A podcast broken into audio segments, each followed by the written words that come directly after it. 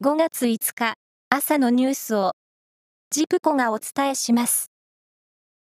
ロシア外務省は岸田総理大臣と林外務大臣、それに岸防衛大臣ら閣僚7人を含む合わせて63人のロシアへの入国を無期限で禁止する制裁を科すと発表しました。岸田総理大臣は4日、ローマ教皇フランシスコと、キリスト教カトリックの総本山、バチカンで会談し、核兵器のない世界実現のために連携することで合意しました。新型コロナウイルスの変異株の中で、オミクロン株のように従来株とは性質が異なり、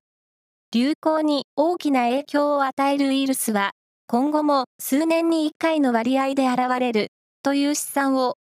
京都大学の西浦教授らの研究チームがまとめました。大型連休を、ふるさとや行楽地で過ごした人の U ターンラッシュは、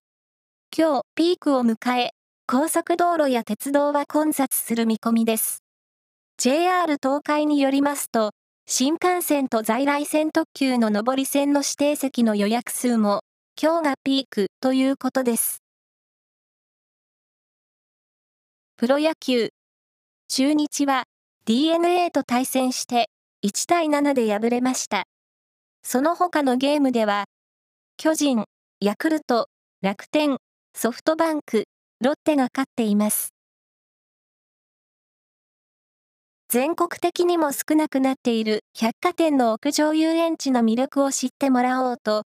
名古屋市中区の松坂屋名古屋店で、昨日、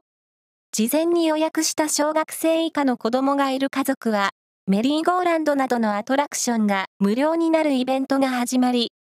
多くの家族連れが楽しみました。このイベントは、今日まで開かれる、ということです。